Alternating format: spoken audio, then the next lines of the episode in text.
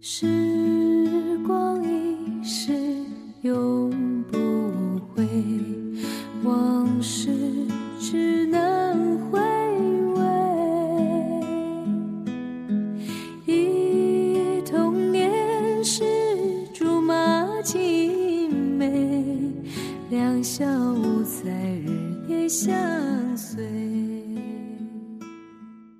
每个人都有圈子。那些介绍旅游的文章，有关寻觅美食的地图，你常看见一个人的微博里常见的那几个人，总是那几个人，不是一起关系还不错就能叫圈子的。一个人可能有好几个圈子，互相知道或者不知道，但是必然互不干涉。几个人。最起码有着相同的志趣，彼此信任到了一个地步，可以交换烦恼和快乐，以及秘密。如果你有事，我绝不退缩，为你冲锋陷阵。你要认识一个人，和他打好交道，不是很难的一件事。但是，你想融入他的圈子，就是难上加难。每一个圈子都有自身的秉性和标签。不同的圈子里的人，起初在一起的目的不同，经历的故事也不同。很多东西，你没有与他们一起荣辱与共过，你就不会懂得那种亲切感和圈子里的人的归属感。这种感觉，不是在一起吃几顿饭，喝几次酒。就可以形成的，而是哪怕没有这顿饭、这些酒，我都明白，你是我兄弟，你是我姐妹。你永远都不会知道，一个既定的圈子里，那些人在一起究竟冒过哪些险，互相扶持过多少次。也许你也会认识这圈子里的其他人。或许看起来你和他们关系还不错，他们可能会围绕着你，画一个更大的圈。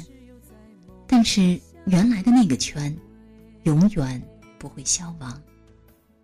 这不意味着他们对你有什么隐瞒，在感情上的不忠诚，只是你无法进入倒流的时光，无法重新培养起那些基础。但是。你可以从此和他们走上新的一段互相扶持的路，一个属于你和他们的圈子，就此产生了。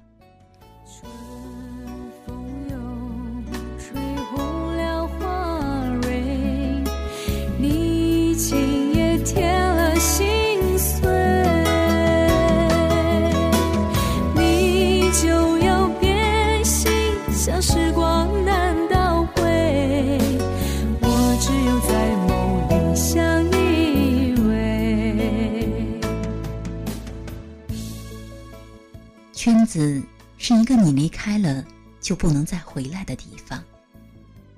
不是别人不够大度，不肯接纳你，只是你也没有勇气再回去。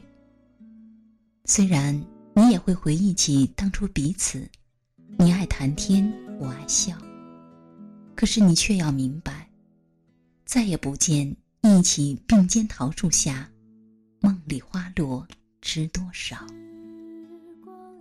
当初在一起，决心成为朋友、兄弟、姐妹、死党，甚至更深一步的知己的时候，就决定了这种感情不容背叛。花了太多的力气，也容易受到更重的伤。一个陌生人捅我千万次，不及我看中的人捅我一刀。不是不原谅。只是破了的圈子，那个裂口一直都在。既然习惯了没有你，就不会再习惯见到你。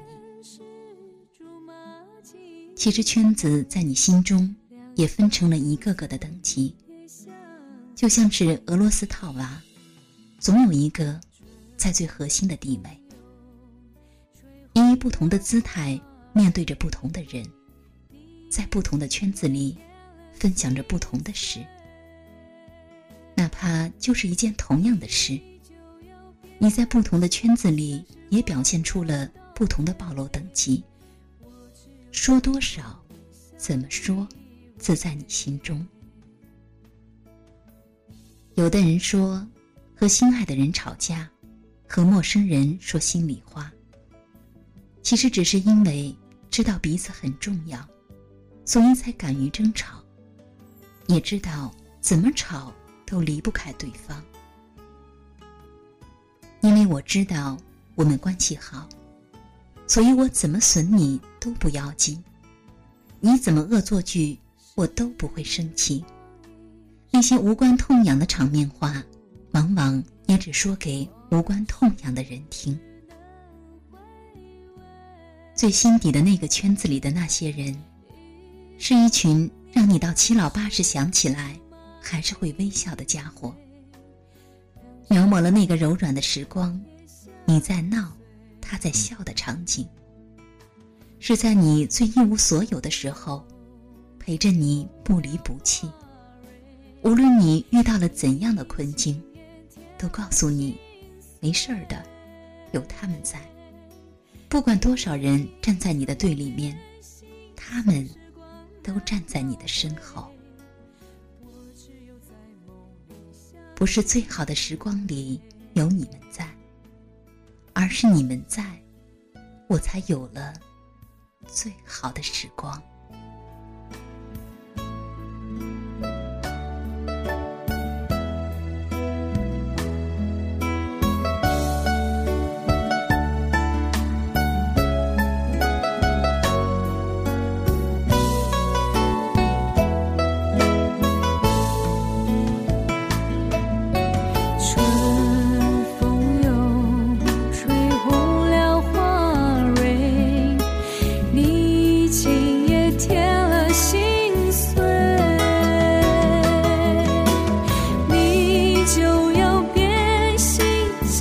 我难的。